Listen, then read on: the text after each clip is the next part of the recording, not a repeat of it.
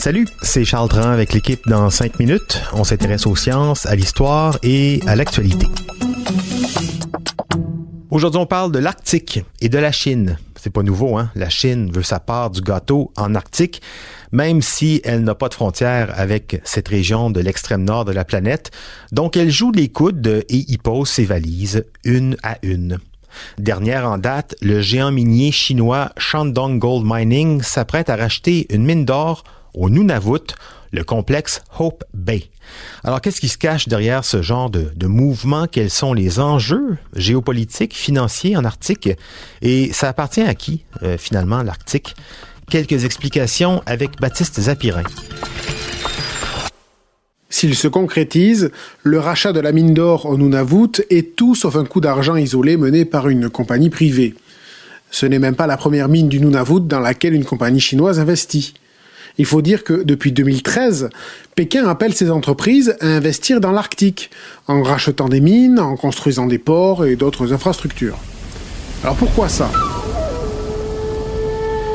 C'est parce que l'objectif de la Chine, c'est de développer un grand projet de route commerciale, ce qu'elle appelle la route de la soie polaire, route qui passerait par l'Arctique. Ces cargos commerciaux partiraient du port de Shanghai et pourraient se rendre en Europe par le nord, au large de la Russie. La route de la soie polaire offrirait donc un gain considérable de temps et donc d'argent. 6000 km de moins que la voie classique qui passe actuellement au sud par le canal de Suez. C'est que, avec le réchauffement climatique, le passage devient praticable au nord. À mesure que les glaces fondent, la zone arctique pourrait donc devenir une voie majeure de transport maritime. Et la Chine, ben, elle veut en être.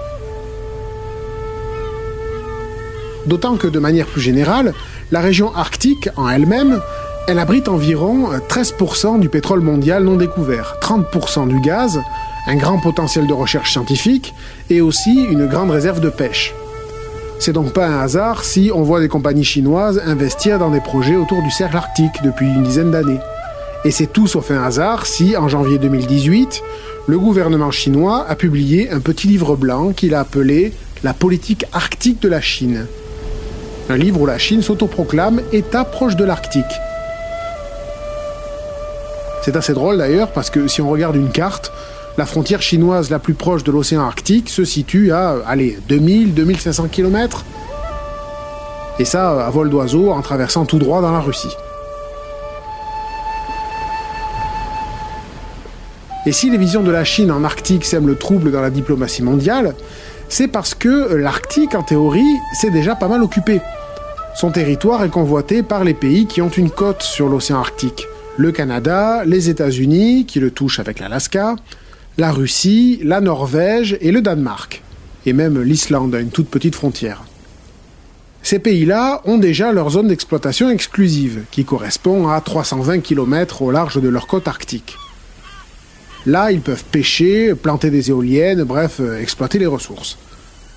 Ça, c'est le droit international de la mer classique. Mais ces zones-là ne font que lécher le bord de la surface de l'Arctique. Et pour en revendiquer davantage, les pays doivent démontrer que leur plateau continental, hein, leur sol, il se prolonge sous l'océan au-delà de cette zone de 320 km. Par exemple, le Canada, le Danemark et la Russie revendiquent à peu près 1 million de kilomètres carrés chacun. Leur dossier est toujours en cours de traitement.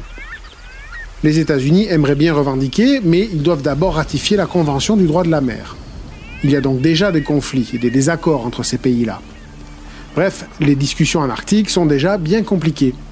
Et elles le deviennent encore plus avec l'arrivée du monstre économique chinois. Et quand on voit Pékin avancer ses pions, on se dit que le fameux monde d'après, il risque de continuer dans la lignée de celui d'avant, hein. la suite de la bonne grosse guerre économique mondiale en cours. Alors, guerre froide, c'est déjà pris, mais en Arctique, on pourra appeler ça guerre polaire. Oui, mais il faut pas croire, hein, il hein, n'y a, a, pas que la Chine qui se montre agressive ces temps-ci vis-à-vis de l'Arctique. La Russie, de son côté, a réactivé des bases militaires abandonnées dans l'Arctique depuis des années et euh, elle vient de réaliser, vous avez peut-être vu, fin avril, une démonstration militaire impressionnante. Des parachutistes ont été largués à plus de 10 000 mètres d'altitude sur un archipel russe situé en haut arctique avant de procéder à des exercices pendant trois jours dans un froid extrême simple célébration, disent les Russes, à moins que ce soit un moyen de, communiquer sur le fait qu'ils sont capables d'envahir une île en Arctique. Les Canadiens et les Américains ont aussi déjà réalisé des, essais militaires du genre dans le passé, mais jamais aussi impressionnants. Mais bon, euh, voilà, hein, quand même, au final, tout le monde bombe le torse régulièrement en Arctique. Ça réchauffe les muscles sans doute, mais ça rappelle surtout, si jamais on l'oubliait, que tout le monde veut son bout d'Arctique. Merci beaucoup, Baptiste Zapirin. C'était en cinq minutes.